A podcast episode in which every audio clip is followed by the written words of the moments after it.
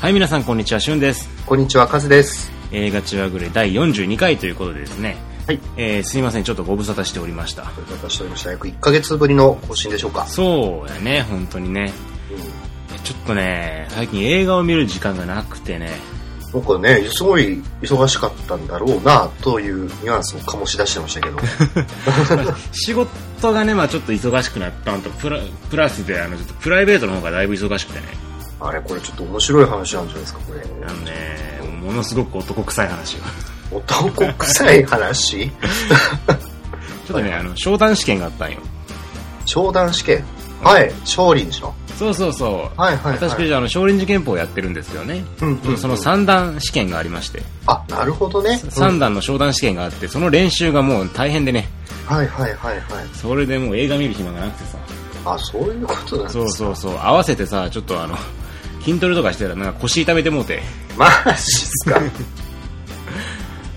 でもう満身創痍でもう忙しくしても忙しくて腰痛めて商談試験は大丈夫だったんですかなんとか受かりましたおー、おめでとうございます。そうです私なんとか少林寺拳法少林寺拳法3段になりましてこれはね、ちょっと簡単に喧嘩売ったら怖いみたいな、 ね。あの右足だけは速いからね少林寺やってるんだから。謝る逃げるお金払う生贄を捧げるでご戦うやからね少林寺三段持ってるんだったらもうちょっと威張ってくださいいやよ。優先順位的にはもう低めの低めやからねなるほどね。そうそうそう戦うの前にあの連れに対してこいつ金持ってますよっていう そういうのを挟んでからの戦うですから悪い人ですよ、本当に。最終手段ですからまあね、まあ、そんなこんなでいろいろちょっと本当映画が見れなくてねうんうん。映画も見れないしもう筋トレもできないしでふたらフラストレーションが溜まそって。うでも最近やっとね腰も治って、うんうんまあ、商談試験も受かったからもう今日もねがっつりトレーニングしてきましたよ、何のマッチョ話で すか本当に。ジムでねトレーニングしてからの収録っていうねうんうんうんうんうん。ヘトヘトあ、なるほどね。これ聞いてる人でジム通ってる人何人いるっすかね。ねえ本当もう何してんやろと思うよねあの仕事してさ疲れて帰ってきてさそのままジム行ってさうんうん今12時半ですよ夜中のうんうんうん今から収録するってもう何してんねんって思うよねあーじまさかジムのためにですね、僕この時間まで待たされると思わなかった。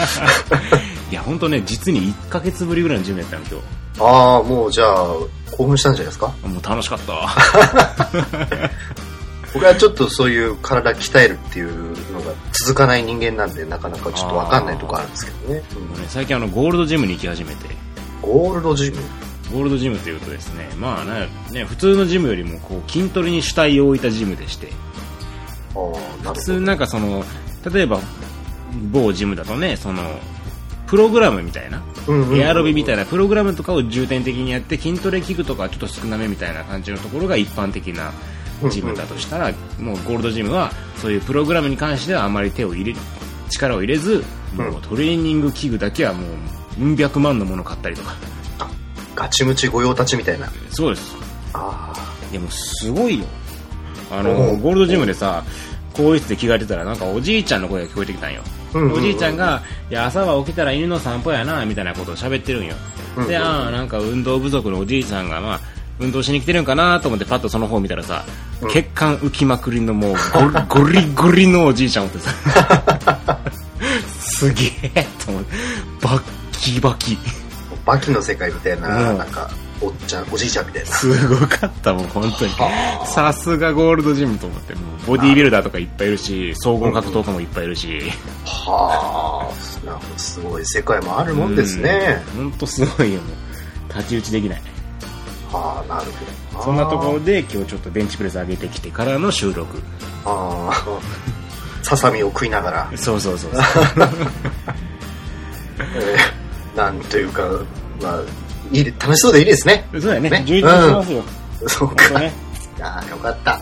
ね本当もうね独身やからこそできるっていうねいやーなんか忙しかったっていうんで、てっきりなんかね、こう彼女もできたのかなと思って、こう、 おおっと思ってたんですけど、もう本当にねあのそういうことがあったらもうこのチワ狂いはね本当になんかもうふわっふわした映画ばっか紹介するよふわっふわした映画紹介するよ本当にもうやめて、本当に。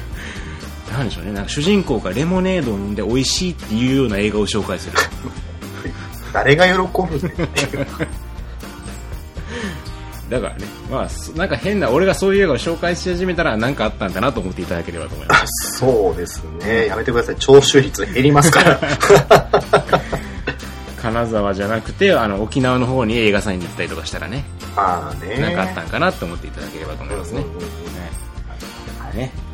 1ヶ月ぶりのオープニングテーマが本当に誰が興味あるのか、俺のプライベートの話っていうね。もうほぼほぼ筋肉の話でしょ ね。うんそうなんですよね。絵が関係あらへんっけって実は私、武闘派だったんですってね。あ、そっか、今までそうですよね。いてなかったですもんね。うん。特にその話ね、してないですからね。ああ、そっか、そっか。謎に包まれた旬の私生活が一つ明らかになりま したね。そうですね。 ね、もう旬ファンはもう今たまらないでしょうね。私のフ ァンはね。うあいそうだ、そうだったんだーっつってね。ぐいぐい来ますね。1ヶ月ぶりの収録。もう今もうね、もうよだれ垂らしながらもう喜んでる女子高生が何人いるかっていうね。 おるかいなっていうね。いやもう基本的にね、映画チワグリのリスナーの9割は私のファンですから、ねああ、なるほどね。え数のファンはもう1割に満たないぐらい。ああ、いいですね、それぐらいで。僕はこう、ひ日陰に、日陰でこう、日の当たらない作品を紹介し続ける。そうですね。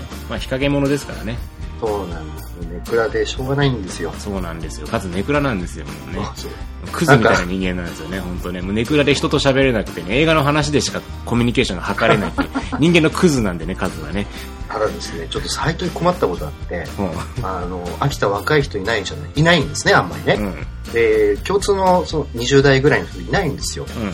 だからあんまりね、こう、やっぱ年上の人としか話さないんですよ。うん。うん。ってなるとね、なんか本当に話題を見つけるのが辛くて辛くて。あ、年上の人との話題がね。そうそうそうそう。ああ、いいよ、80年代ムービーの話したらいいやん。いやーなんかね、本当ね、ちょっと、この、なんでしょうね、秋田在留期間長くて、3年目ぐらいなんですけど、うんちょっと本当に最近ネクラになってきたのが辛いところなんですよ。ああ、そう。 そうなんですよね。ああ、やっぱ土地は人を変えるね。うん、なんか本当ね、関西にいた時とかとね、ちょっと今自分違うなっていう、こう真面目な悩みのコーナ ーでした。えー、なのであのね、家族の誰か友達になってあげてください、これ聞いてる秋田の人。そうですね、ちょっとぜひ、えー友達になってください。 かわいそうに友達もおらず。これね、僕これ聞き返せない、 これ。まあね、でもこれ聞いてることで何かつながりができるかもしれないからね。ああ、まあそこうれでをすね。聞いてる人とね、何かね。うん。うんうんなんでね、まあ、もしこれを聞いてる秋田の JK がいたら、いや JK じゃなくていいですあ JK じゃなくていいうん そんな別に JK 興味ないですから。 あ、そうですか。僕はあの普通のあの性癖なんで、なんかその JK によだれ垂らさせる人じゃない。ねちょっとそれ勘違いされるからやめて。ですね、言葉の選び方っつうのって大事だなって大思いま事しだね。そた。れええ まあ、とりあえず、いい出会いがあるといいね、彼 にまあね、いいんですよ。もう我々はね、え恋人は映画ですから。まあ、うん、否定ができない最近。今日もね、まあ素敵な我々の恋人を紹介していこうじゃないですか。そうですね。えうちの嫁よと。そうですね、我々の嫁を紹介していきましょう。ええじゃあ、え1ヶ月ぶりの収録いきましょうかね。はい。はい。じゃあ、よろしくお願いします。よろしくお願いします。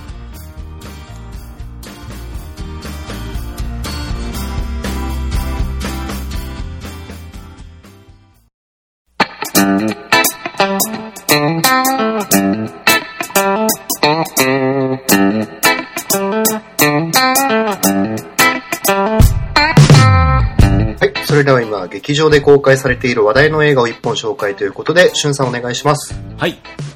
今回はですね、クエンティン・タランティーノ監督の8本目の作品となるヘイトフルエイトを紹介します。よ、待ってましたね、ほんとね、タランティーノ監督といえばね、もう日本でも非常に知名度の高い監督の一人で、はい。まあおそらくね、映画を見ない人でも名前だけは聞いたことがあると。うん。まあ、そういう監督じゃないかなと思うんですけども、はい。まあ、今回映画チワグルでね、扱うのは初めてということで、そうですね、意外と。うん、意外と初めてなんですね。なんでね、どうしてもやっぱタランティーノ監督の紹介っていうのは避けては通れないわけですよ。うんうんうんうん。ただね、やっぱね、はい怖いですよね。うん、うん。そう、まあそうですね。うん、怖いと思う。タランティーノ監督っていうのはですね、もう特徴がすごい色濃い監督でしてね。うんうん、うん。なんでまあね、今回はですね、あくまでも映画監督の紹介はもう映画初心者の方に向けて配信していこうかなと思いますので、はい。え、あの、映画クロートの方はですね、どうぞここで再生をストップしていただければと思います。なったら自信の なさよ。だってもうね、なんでしょうね、もう、タランティーノってむ難しいじゃないですか、非常に特徴的な分ね、そうですねやっぱいろいろ解釈が可能なんで、うなんでしょうね、日本人で言うならあの宮崎駿みたいな感じの難しさがあるような気がするんですよ。そうですね。触れるのが怖い監督うんうんうんうん。なんで、もうすでにですね、タランティーノ監督に対する知識や考えをお持ちの方はもうどうかね、あの、聞かないでください。なるほど。え、怖いので。 すいません、ご了承して。じゃあ、そういうことで始めていきましょうかね。はい、お願いします。えークエンティン・タランティーノ監督ですね。この人は1963年生まれの今52歳の監督さんで、えーテネシー州に生まれて、彼はですね、テネシー州に生まれた監督はですね、母親の影響で幼少期から映画を見て過ごしたんですよ。はいはいはい。で、それで22歳の時から、マンハッタンビーチビデオアーカイブっていうレンタルビデオ屋さんで働きながら、もう本当に大量の映画を見る日々を過ごしたんですね。うんもう、要するにもう映画の大ファンですよ。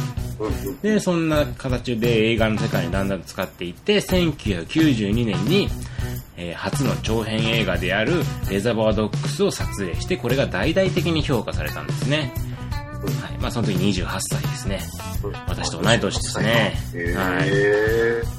で、この作品をですね、撮影する前にタランティーノはですね、自分で撮影するつもりで、トゥルーロマンスとかナチュラルボーンキラーズの脚本を書いたんですけども、うんいずれもですね、脚本止まりで監督させてもらうことできなかったんですよ。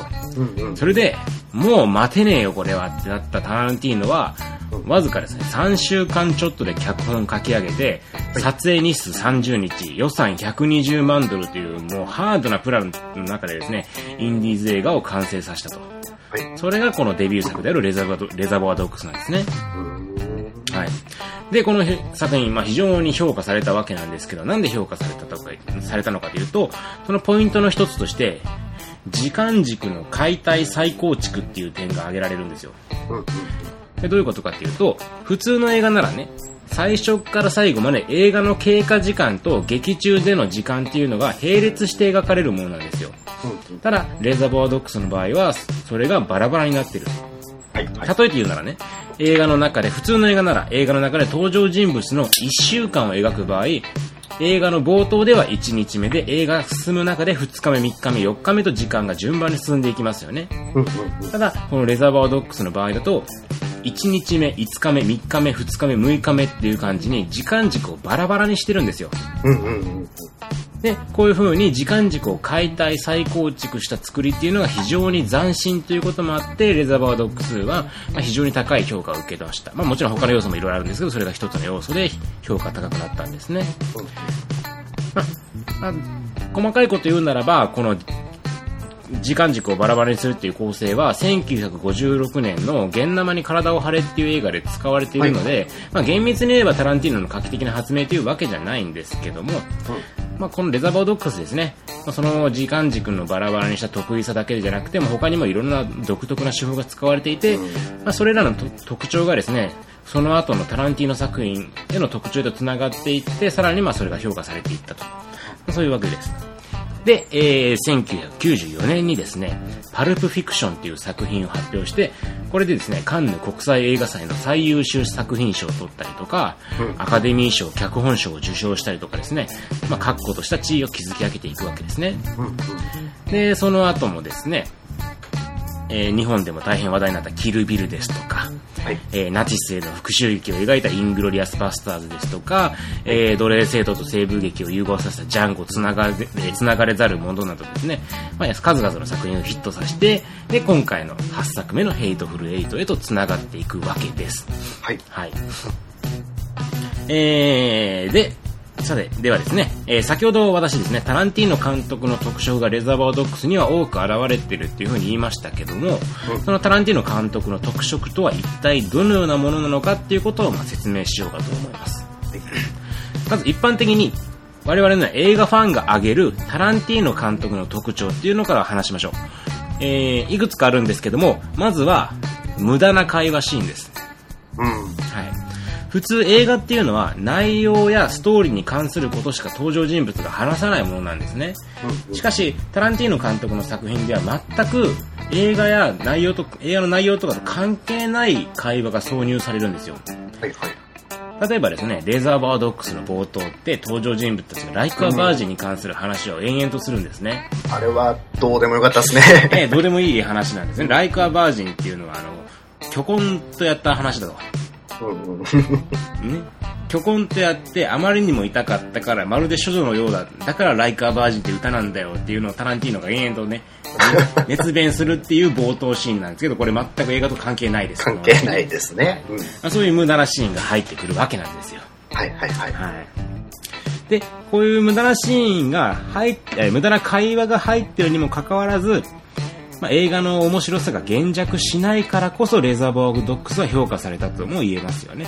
うんうん。まあ、要するに映画の中でストーリーと内ストーリーや内容とかと関係ない無駄な会話は入れてはいけないっていう古典的な考えを覆したわけなんですようんうん。ただこれレザーバードックスのような成功例が出たからといって他の監督が同じようなことをすると多分うまくいかないんですよねそうですね。辛くなりますね。そうなんですよそれゆえにこのような無駄な会話を挿入できるっていうのがタランティーノ監督の特徴なんですねうんうん。はい。で、えー次に特徴として挙げられるのは、非常に大胆かつ大量に散りばめられる過去作、過去作へのオマージュです。そう。はい。えー最初に話した通りですね、タランティーノ監督はビデオ屋で働く中で大量の映画を見てきたほど異常な映画ファンなんですよ。もう異常な、本当にす、ものすんごい映画ファンなんですね、この人。うんうん。でそしてその大量にある映画作品の中から自分の好きな作品を堂々と自分の作品に取り入れてオマージュを捧げるんですようんうん。例えば「キルビル」のボリューム1ですね主人公を着ている服皆さん覚えてますかね黄色のジャージに黒のストライプが入った、まあそういうジャージなんですけどもこれは、えーブルース・リーの遺作である「死亡遊戯」でブルース・リーが着ているものと一緒ですよねうんうん。はい。で、えー他にもですね、劇中に挿入される音楽でも同じようなことが言えて、えージャンゴではですね、俗荒野の用心棒っていう作品の音楽が5曲も使われてます。そうですね。うはいん。で、こういう風なオマージュがですね、非常に数が多くて、タランティーノ監督作品の中にあるオマージュのですね、作品名を全て挙げられるっていう人は、まあ、いないでしょうね。まあ、めったにね、ちゃんと検証ししてる人じゃないと無理でしょうね。おそらくプロの評論家でも結構難しいんじゃないかなと思うぐらい大量のオマージュが捧げられてるですね。と。はい。なので、まあ、これほど大量のオマージュを堂々とできてしまうタランティーノ監督の特徴っていうのがまあ挙げられます。うん。うん。はい。でね、もうね、なんていうのかね、こう、タランティーノ監督がね、もう僕はね、この映画が大好きなんだよ、だから自分の作品に取り入れたんだっていうね、意思を、こう何の奥面もなく表明してねうん、それを周囲の誰も不快に思わないんですよね。そうですね。うん。ううんん。パクリじゃんかって言わないんですよ。うんっていうのも、こんだけ大量のオマージュをしてるのにもかかわらず、うん過去作の焼き直しにならない力量があるんですよ。うんうんうんそれに加えて、もう大々的にアピールされる映画への愛。うんうんもうこんなに僕は映画好きなんですっていうのがもう全面に出てくるんですよね、監督の作品って。だから、こういう監督っていうのはオマージュのいらしさを感じない。なんか、なんか、格好つけて誰も知らない昔の作品からオマージュしてきても、ほんといやらしいなっていう感じがしないんですね。ね、それぐらいもう愛が伝わってくるわけですよ、タランティーノ作品は。ちょっと無邪気なね、そうなんですね初期だと特にありますね。でこれ余談なんですけど、いタランティーノ監督ですね、撮影中に同じシーンを撮り直す際に、どうしてもう一度撮るんだっていうふうに問いかけるんですよ、スタッフとかに。すると、出演者がスタッフが、なぜなら私たちは映画を最高に愛しているからだっていうふうに答えるんですね。ほうこれお決まりの掛け合いなんですよ、タランティーノ現場の。なるほど。はいうんうんまあ、こんなんがあるぐらいタランティーノっていうのは映画を愛している。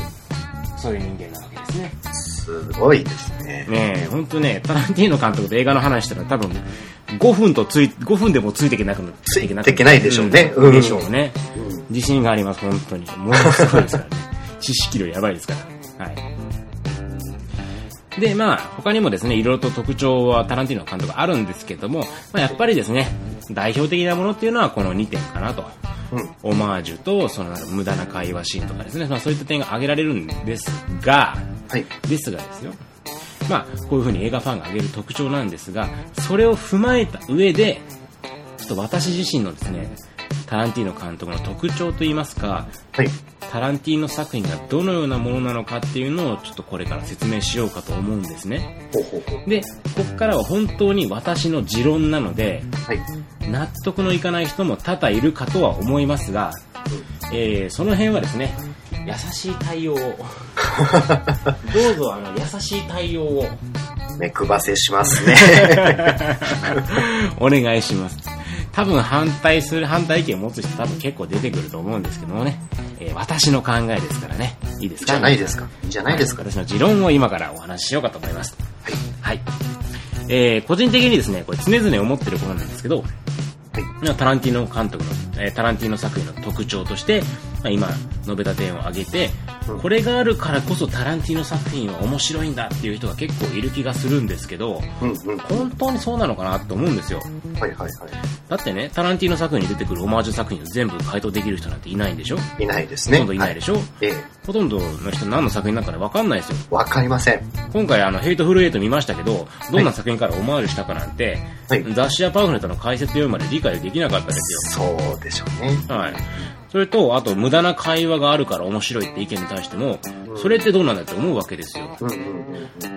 あのー作品の中にデスプルーフって映画ありますけど、はいはいそれはって映画の半分くらいが無駄な会話シーンなんですね。い。でしたね。はうんい。で、自分この作品面白くなかったと思ってるんですよ。あ、そうなんですか。うんあんま好きじゃないですへえうんうんなんでかっていうと、無駄な会話ばかりであんまり面白くないなと思っちゃったんですね。うん。へはい要するに、何が言いたいかっていうと、映画をあまり見てなくて、作中のオマージュがわからない人がタランティーノ作品を楽しめないかっていうと、多分そんなわけないんですよね。えうんうん。他にも、劇中で繰り広げられる会話が無駄なものだから作品が面白くなってるかっていうと、そうじゃないんですよ、絶対に。要するに、先ほど述べたタランティーノ作品の特徴はあくまで特徴であって、うん面白くしてる要素でないんです。うんうん。じゃあ、なんでタランティーノ作品には面白いものが多いのかっていう話なんですね。はい。はい。で、その理由が3つあるというふうに考えてるんですけども、うまずは、過激な暴力シーンうん。ですね。これに関してはもう、まあ特段述べることはないかと思うんですけど、タランティーノ監タランティーノ監督の映画っていうのはもう本当に過激な暴力シーンが多々登場します。うんえー例えば、キルビルボリューム1ではですね、切られた敵の傷口からもう噴水のように血が噴き出しますし、はいはい。えーレザレザーバードックスはですね、もう床が血緑になったりしますよね。はいはい。もうこれ多分、十中八九監督の趣味なんでしょうけど、ね。この暴力描写が映画の面白さの要因要因になってるっていうのはまあ間違いないでしょうね。ちょっとギミック的なというか。まあそうですね。うん確かに。なので、だからですね、逆に言うと、あのージャッキー・ブラウンって映画ありますよね、3作目の。はいはいはい監。督3作目の映画なんですけど、これって世間的評価低いんですよ。ああ、そうでしたっけ。世間的評価低いって言われてます。でその要因としての一つとしてやっぱ暴力描写が少なかったからじゃないかなっていうふうに考えてるんですね私はあんまり血が出てこないそうですね。あんまりうん凄惨なシーンっていうのはなかったですそうね。なんですよだからやっぱこの暴力描写があるっていうことが監督の映画の面白さの一つではあるはずなんですよねはいはい、これが一つ目はい。で二つ目が圧倒的なシーンの構成力ですうんうん。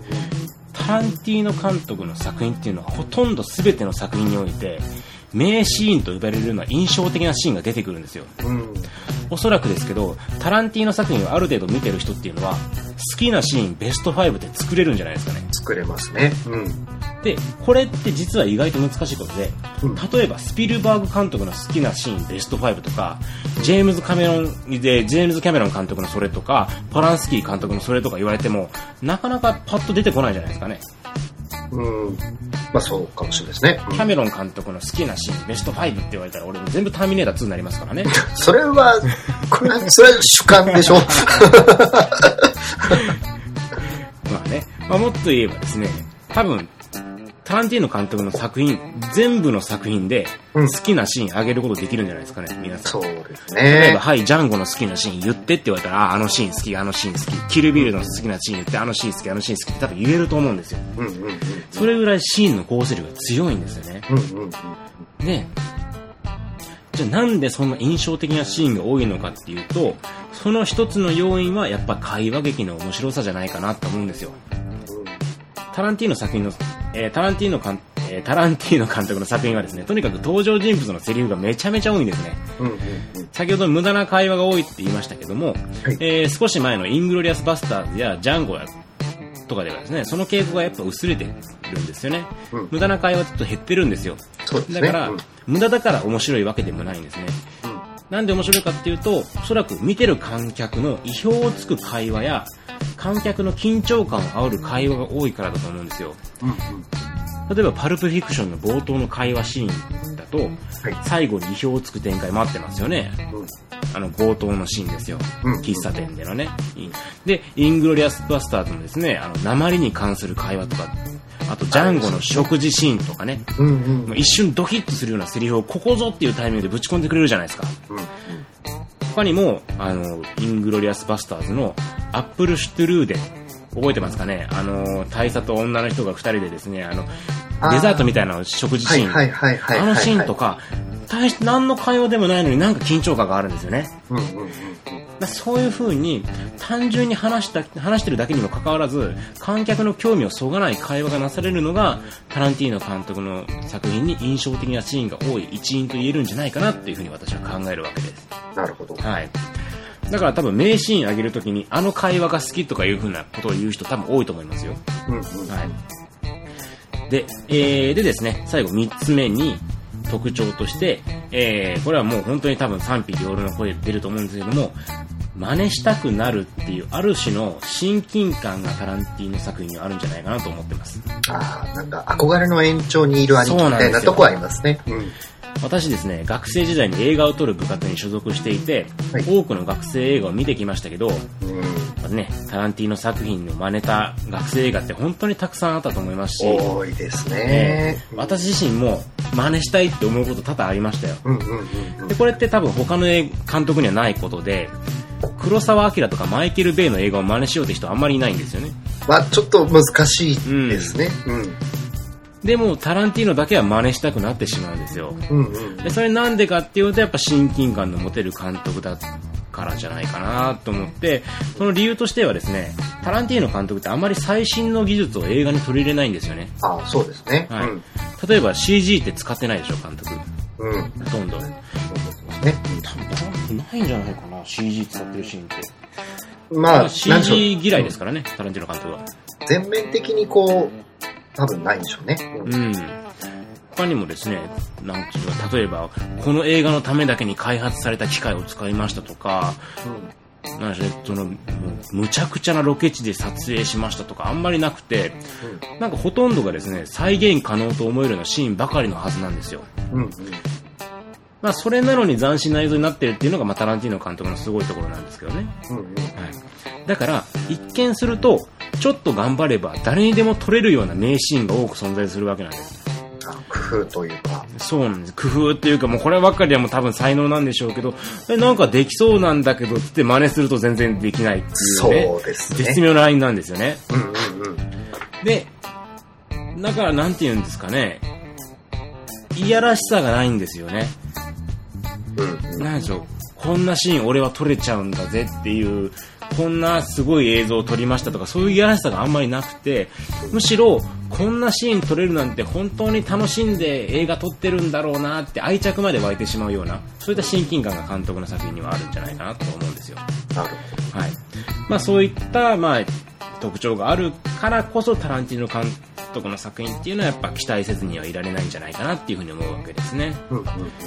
まあ、自分たちと同じような映画バカである監督が初心を忘れることなく誰にでも手が届きそうな名作を作ってくれてるそれが魅力の一つじゃないかなっていうわけですうんうん。はいというわけで前振りおしまいはい。 長かったですねえ わかりやすく伝えていただきました。というわけで私がなんで、まあ、タランティーノ監督の作品が面白いかっていうと、まあ、そういった理由ですなるほ親ど近感があある監督で、えー暴力描写いっぱいやってくれて映画を本当に愛してるってことが分かるからですはいはいはい。だからこそ面白いんじゃないかなっていうふうに言うわけですねはいじゃあ、えー本題の方にはい。入りましょうかね「ヘイトフルエイトの紹介ですねはい今回タランティーノ監督の8本目の作品でタランティーノ監督10本撮ったら引退するっていうふうに表明してますからねうん。ね、もう、あと2本しか取らないわけですけどもね、まあ、こんな8本目ということで、えーストーリーなんですけども、ヘイトフルエイトということで、とある猛吹雪の中、山小屋に集まった8人の人物のお話です。はい。はい。で、その8人の1人に、デイジーという女性がいて、はい。彼女はですね、賞金稼ぎのジョンに捕まった1万ドルの賞金首なんですよ。うん。でそんな彼女を含む8人が山小屋で天気が戻るのを待ってるんですけどそんなそんな中ですねとある人物がコーヒーに毒を持って2人の人物が毒殺されますうん。で一体毒を持った犯人は誰なのか犯人の目的とはデイジーの正体とはといったお話ですね、うん。はいまあ、要するにまあサスペンス的な話なんですけどもはい。えーまず私はですね、この映画をすでに見た人の9割方の人々の意見を代弁しようかと思います。はい。はい。えーこの映画ですね、最初の90分くらい絶対にいらないと思います。うん。えーというのもですね、今スストーリー説明しましたけど、はいこの映画でですね、毒が盛られるっていうのが、映画のですね、3分の2くらいが過ぎた頃なんですよ。お、結構後半なんですねそう。なんです。で、この映画ですね、3時間弱あるんですね。ああ、そうなんだ。ははいいはいはい。だから、90分くら いかかるんですよ、毒盛られるまで。うんうんうんうん。散らしますね。はい。じゃあ一体それまで何が描かれるかっていうと、はい延々と登場人物たちのほとんど無駄な会話が展開していきます。ああ、戻ったんだ。 そうなんですよ。戻っちゃったんですよ。なるほど。ええあの、そもそもあの山小屋に到着するまで数十分かかりますからね。ああ、はいはずーっと馬車で会話がしあったりするんですよね。い。うんうんうん、本当にね、無駄な会話が多くて、正直言って退屈です。うん。うん確かにねこの部分をタランティーノ監督の特徴だとして面白みがあるようにせ、えー解説することもまあできますけど、うんうんうんうん。えーまあ、それがですねタランティーノ監督の正しい見方という人もいるでしょうけどうんうんそれでも私は、まあ、あの勇気持って言いたいうん。前半は退屈、ああ、そうなんだ。うん、面白くなかったです正直ほうほうほう。特に映画をあまり見ない人にとってはもうなおさら退屈だと思いますああ、そうかもしれないですね。うん。ただですねいやそこはやはりタランティーノ監督ということではい。毒を盛られてからの残りの60分ははい。もう怒涛の展開が待ってますええまずですね前半でほとんど登場しなかった暴力シーンがこれでもかっていうほど出てきますねー。もう本当に血みどろですよもう血みどろぐっちゃぐちゃ ええそうなんだ。ぐっちゃぐちゃあのでももう昔の残酷な西部劇をねオマージュしてるんでしょうけどもうぐっちゃぐちゃですうん。他にもこの極寒の地にある、えー閉鎖空間が誰誰が犯人なのかっていう展開まあこれあのよく優勢からの物体からの優勢からの物体 X のオマージュって言われますけどはい。まあなんでしょうねそのみんなが疑心暗鬼になる優勢からの物体 X とはちょっと対照的でうん。あまり登場人物同士が疑い合うことで険悪な空気になるっていう展開はちょっと少なかったですね、ええええだって集まったの無法者ですからああ、なるほええど。最初からみんな信頼なんてしてないですあ、話が簡単ですね。 そうですよ。だから別にね、普通にみんなで、お前犯人じゃないのか、ちげえよバカ野郎殺すぞみたいな、 そんな感じの中ですからね、うっそうな小屋だな。契約のムックスもないです。はあ、はあ、はい。えー、ただですね、その、彼らが無法者であるがゆえに、そのキャラクターの濃さっていうのはやっぱさすがですね。うん。うん、一人一人本当にキャラ付けがきちんとされてるんですよ。うん。だから映画を見終わった後に、あのキャラクターって言われた時にパッと出てくるんですよね。ああ、なるほど。はうい、はい。ん。例えば、ああ、あの保安官の人って、ああ、あの人ね、あの賞金稼ぎって、ああ、あの人ねって全部思い出せるぐらい、ちゃんと一人一人の8人もいるのにちゃんと覚えれるんですよ。おおすごいですね、それね。で、途中で死んだ人に関しても覚えてます。うーん。からそこは本当にねキャラクター作りのうまさっていうのが出てきてるかなっていう感じがしますでまあ例えばですけど、まあ、サミュエル・ジャクソンねあええマザーファッカー俳優あ、マザーファッカー俳優ね。ははいいはいはい。サミュエル・ L ジャクソンといえばですねあの有名なのがマザーファッカーっていうセリフですね彼のまあ名セリフというかお家芸っていうかおね。家芸ですねうんこれを言うからこそのジャクソンだとうんうん。いうことがあって、えーまあ今回もですね、もうサミュエル、サミュエル節炸裂してましたね。ああ、もう目ギョロギョロさせながらもう、クソみたいな役してましたね。あの人出るとね、なんかバーかっさらっちゃいますもんね。うん、本当にね、ただね、今回はちゃんと負けないようなね、あのクリストフ・バルツとか出てるんですよね。あ、クリストフ・バルツも出てるんでしたっけ出てるんです今回おークリストフ・バルツっていうとですね、あの、もう本当にこれはタランティーノが発掘した人ですね。そうですね。うん本当にそうですね。イングロリアス・バスターズでですね、まあ、悪役を演じた人なんですけども、まあ、すごいんですよね、この人の演技力ね。演技力というかな、存在感がすごいんですよね。うんうんうんうん。そのすごくね、紳士的でいやらしい感じの喋り方がうまいんですよ。あ、確かに。なんか、陰銀無礼というか、 うんうんうんうん。ああ、もうこいつムカつくな、紳士的やけどっていう感じ、ムカつく紳士を演じるのは非常にうまい人です。あの、タランティーノ作品以外では大人の喧嘩とか出てましたね。うん。なかなかいい。うんうんこうん。いやの間はねうん、この間もハゲ演じてましたね。ハゲって、うん、まあ、ハゲではないんじゃないかな、今回は。で前回ハゲでしょ、ゼロの依頼だったっけああ、そっちですね。はいはあ、い。どれのことあ、スペクターだなと思って。ああ、はいはい、そうね、スペクターもですよね、悪役やったね。うん。そうかそうかそうか。まあ、だから本当にね、あの、イングロリアスバスターズ以降、一気に名が売れた。そうですよね。うんうん。あとね、その、賞金首の女の人、うん。あージェニファー・ジェイソン・リーという人なんですけどね。ほうほうほうほうほう。この人の演技も面白かった。へーものすごい、なんでしょうね、狂った女なんですよ。はあはあはでなんか、いいタイミングで叫び出すんですね、この女が。あ。あなんか人が言ったことをオウム返しに叫んだりするんですけど、うんうんそれがいい具合にですね、映画の歓喜になってるんですよ。あ。うんうんうんうん。会話シーンの盛り上げ役になるんですけど、はい。この人がですね、後々あっと驚くキャラに変わったりするんですね。へーあれ前半となんか違くないみたいな感じになったりするんで、彼女の正体が何かっていうのもこの映画の見どころの一つですね。はい。まあそんな感じで本当にねですね、もうめちゃくちゃ特徴的なキャラクターが出てくるっていうのも面白い部分であります。で、えー、タランティーノ特有の会話劇に関してなんですけども、はい。今回はですね、それが探偵ものという形で登場します。探偵もの。はい。これを映画はですね、まあ、その誰が毒を持ったかっていうのを探し当てる犯人探しなんですけども、この会話がですね、金田一耕助が犯人を暴き出すかのような探偵口調で説明されたりする。シーンが出てくるんですねああ、なるほど。ほうほうほうほう。これがあのタランティーノの会話劇として今回出てくるんですけど、へーこれですね、意外と最近のサスペンス映画の中では消え去ってしまった文化なんですよ。うん。だってない、あんま見ないでしょ今もう探偵がみんなを集めてその場でトリックを説明していくような映画って。今、そうかもしれないですね。そう言われると。うん。だから意外となくてそういうふうな古典的なものを今持ってきてさらにそれが古臭さを見せずに緊張感のあるシーンに仕上がってるっていうのがやっぱさすがタランティーノの会話劇だなと思える部分でした、はいはは。はい、であと、えー先ほど言いましたシーンの構成力ですねそれに関してなんですけどもうん最後にですねめちゃくちゃ印象的なシーンが挿入されますこれはまあなんでしょうね誰が見ても印象的ってわけじゃなくて個人的に大好きなシーンなんですけどおなるほど。えはクライマックスのシーンですね。もう本当に楽しそうで、えー残酷で不謹慎な、もう最高に最低なシーンが入ってます。ああ、楽しそう。 本当に楽しい、ヒャヒャヒャヒャヒャって言いなが らね、本当に楽しそうなシーンが入ってるんで、あのーこのシーンとか本当に真似したくなりますね。真似したくなりますか。うん。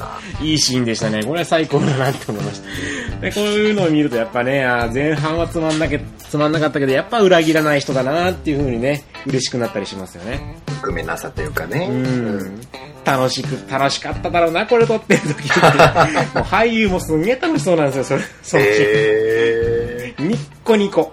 ー、ニコニコ。ニコニコはい。めちゃくちゃ楽しそうなシーンが最後あるんで、そこ必見ですね。なるほど。えなんで、まあ前振りは非常に長い映画なんですけども、もうこのシーンはもう絶対的に見る価値あるんで、ーうんうんもう皆さん映画館行ってくださいあ、最初の90分はなかなか辛いですけどもあ、う最後の60分ちょっとできちんと我慢した回見せてくれますからーん。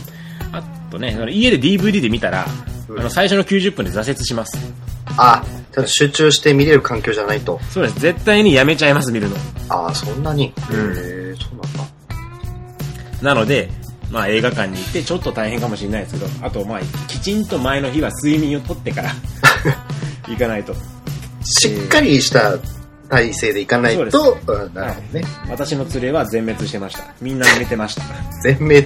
はいあーみんな寝てました前半あーであの劇映画が終わってみんなこうぞろぞろ歩いてるといろんな人が、うんこの映画2時間でよかったんじゃないみたいなあ話をするっていうー、短くしてくれよと。